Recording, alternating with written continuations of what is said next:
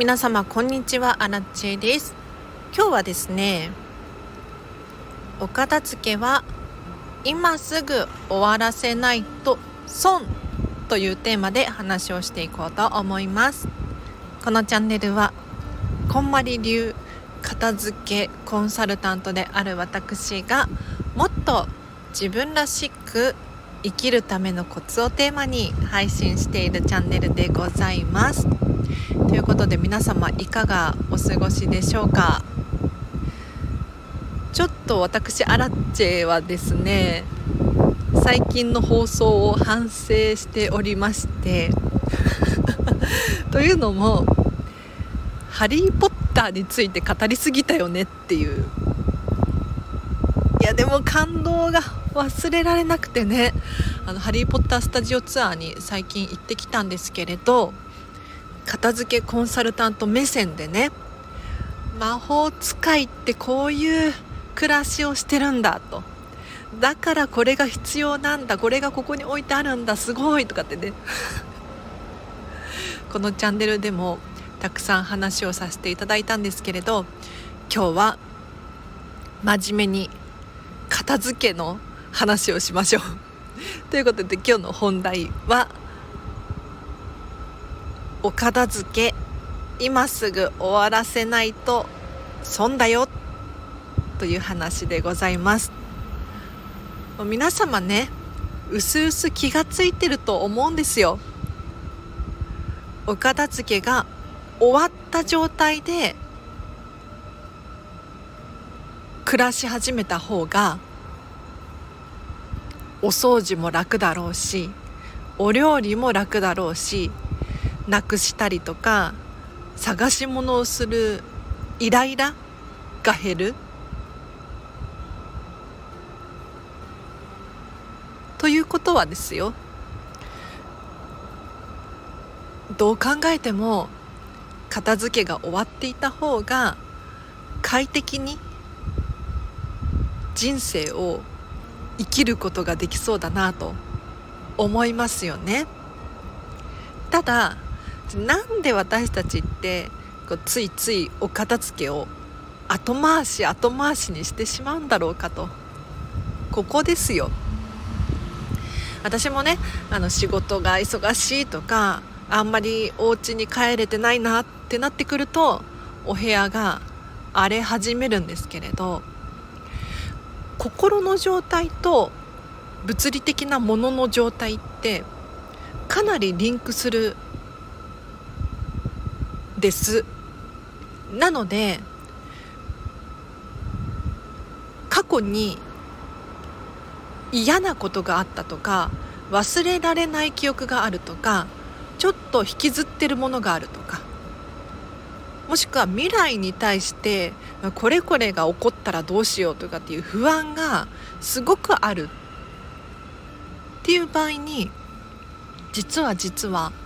物って増えてきてしまうんですよね。ただこのチャンネルでも何回もお伝えしておりますが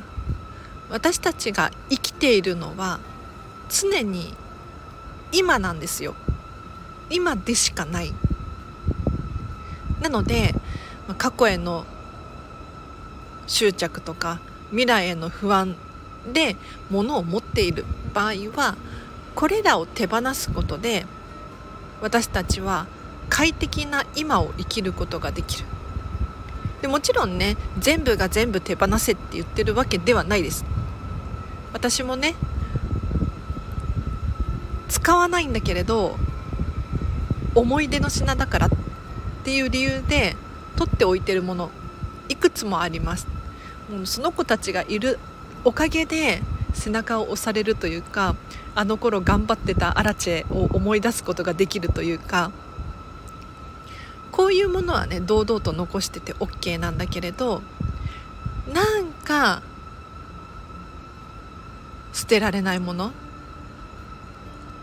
見ると嫌なことを思い出すんだけれどっていう場合はそのものに対してもそうなんだけれどその時に起こったものごとに対して型がついてない状態なんですよね。なのでまずは物を捨てる動向というよりかはご自身の中で型をつけてあげる。そうすると物が必要なくなってくるかもしれないです。であと私たちが物を手放せない理由なんですけれどお片付けって優先順位低いんですよ。というのも命に関わらないですよね。いくら足の不憫場がないからといってじゃあ今日死ぬのかって言ったらそういうわけではない。一方でお仕事がなくなっちゃったとか食べるものがないとかこれは生活するもう生きていく上ですごく優先順位が高いのでやはりねお片付けよりもお仕事家事育児っていうのが優先順位高くなっていってしまうと思います。ただしこれはね要注意なんですよ。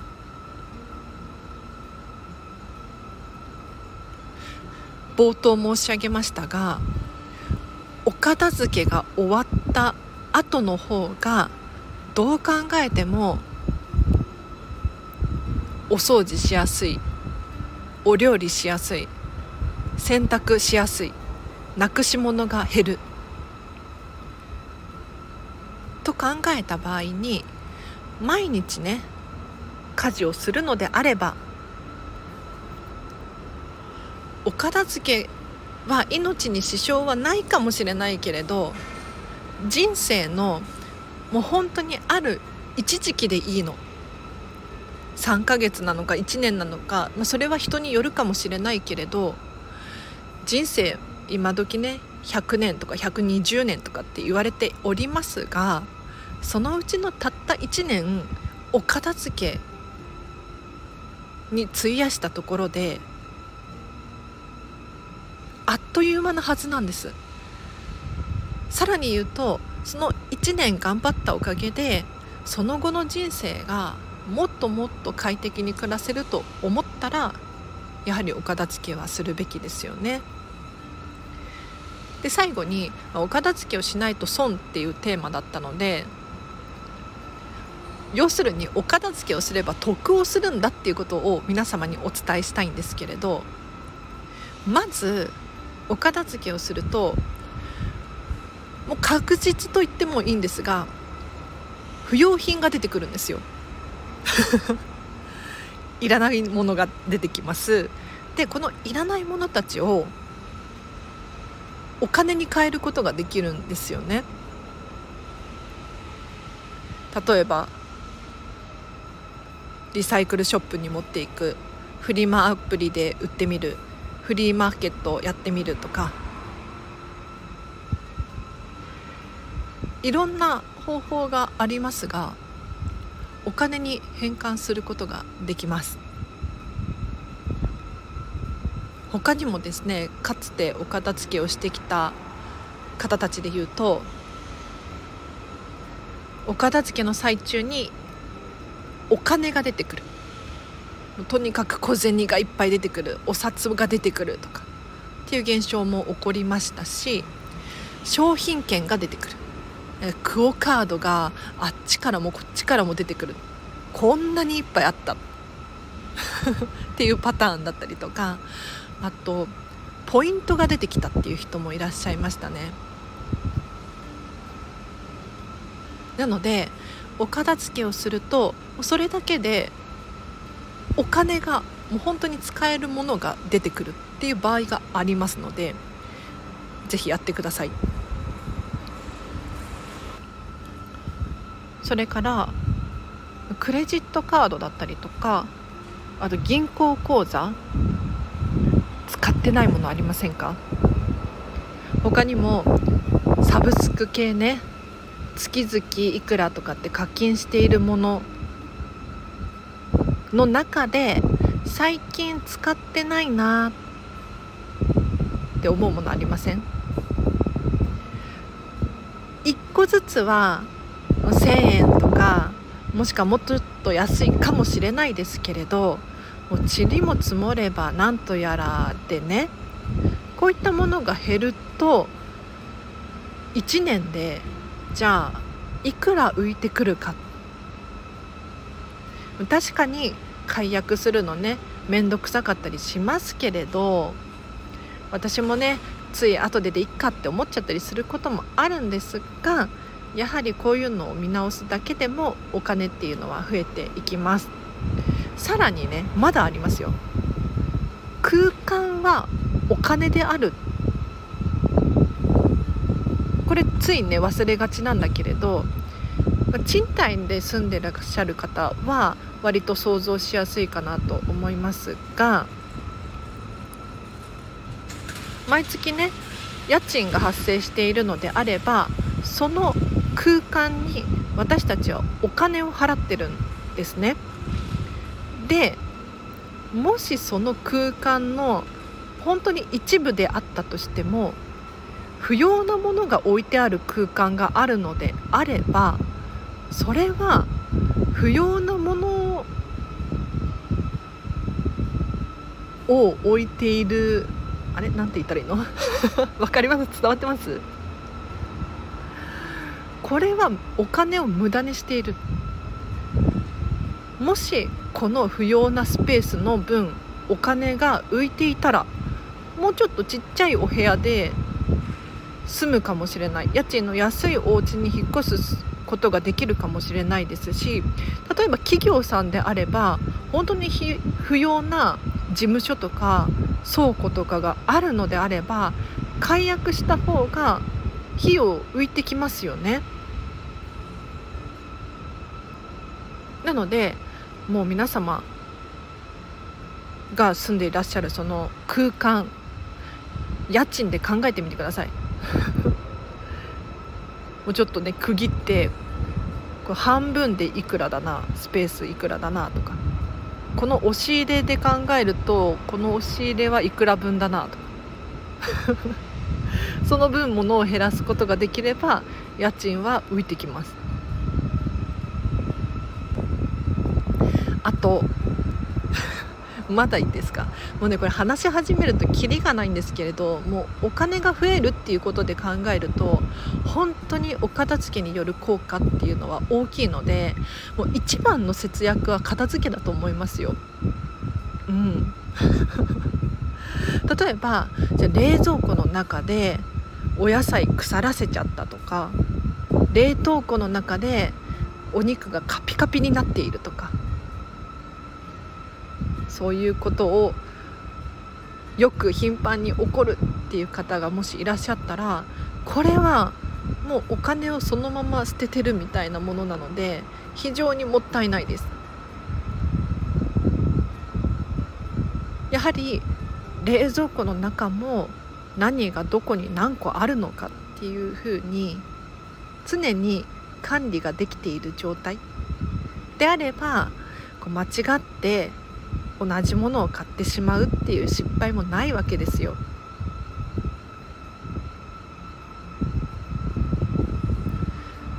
過去にねこんまりさんの片付けレッスンの生徒さんで綿棒が2万本出てきたっていう方がいらっしゃったんですよ。2万本の綿棒果たして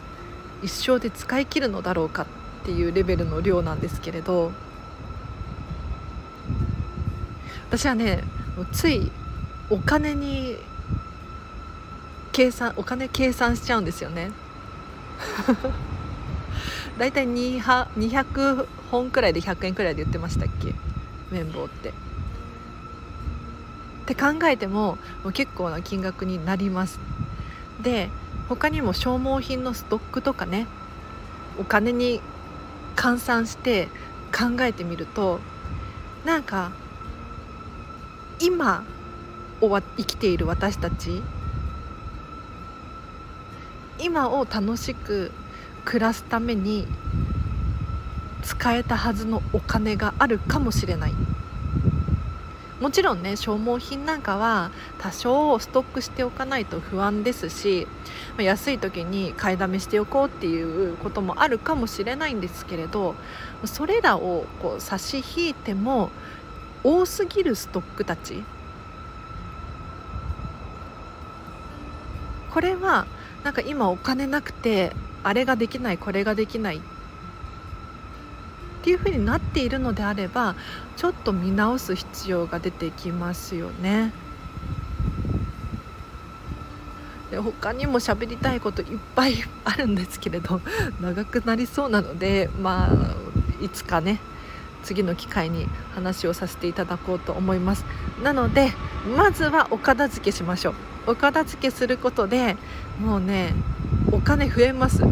お買い物上手になったりとか余分なことを余分な余計なものを買ったりとかしなかったりとかそういった面でも増えてきますしもう得なことしかないイライラが減ったりとかストレスがぐっと減ってで自分のストレスが減れば家族も優しくなってくるんですよ。そりゃそうですよね。イライラしてる人と一緒にいたらイライラしますよそりゃ。そうじゃなくて楽しそうな人といたら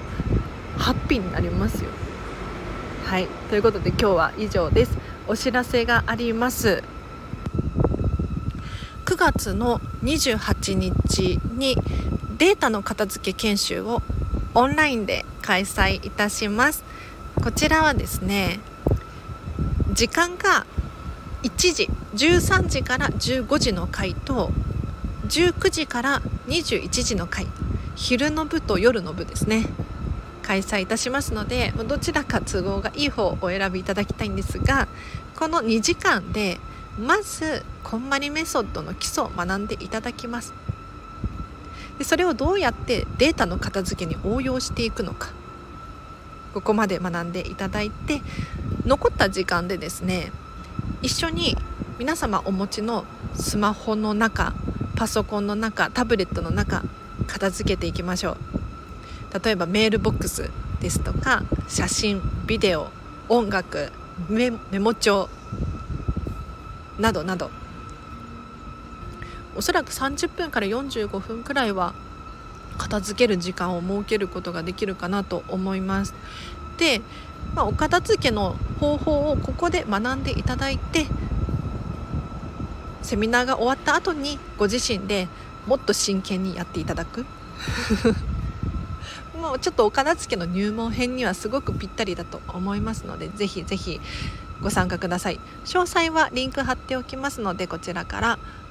ご確認ください。そしてお知らせ。インスタグラムやってます。こちらも合わせてフォローしていただけるととっても嬉しいです。で今日初めましての方いらっしゃいましたらこんまり流片付けコンサルタントのチャンネルでございます。基本的には毎日更新しておりますのでよかったらフォローといいね押していただけると励みになります。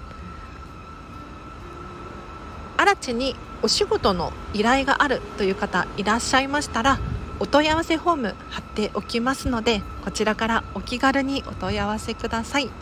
例えば片付けレッスンの詳細が気になります。いついつできますか？とか、まあ、例外的にこういうことできませんか？とかあとはうちの学校でうちの仲間でセミナーを開催してほしいですとかあとは何だろうそのくらいかな。フェムパスさんでウェブ記事を書いております。フェムパス片付けで検索していただくかリンクを貼っておきますのでこちらも読んでいただけるととっても嬉しいです。では今日は以上です。皆様お聞きいただきありがとうございました。今日のこの後もハピネスを選んでお過ごしください。あらちでした。バイバーイ。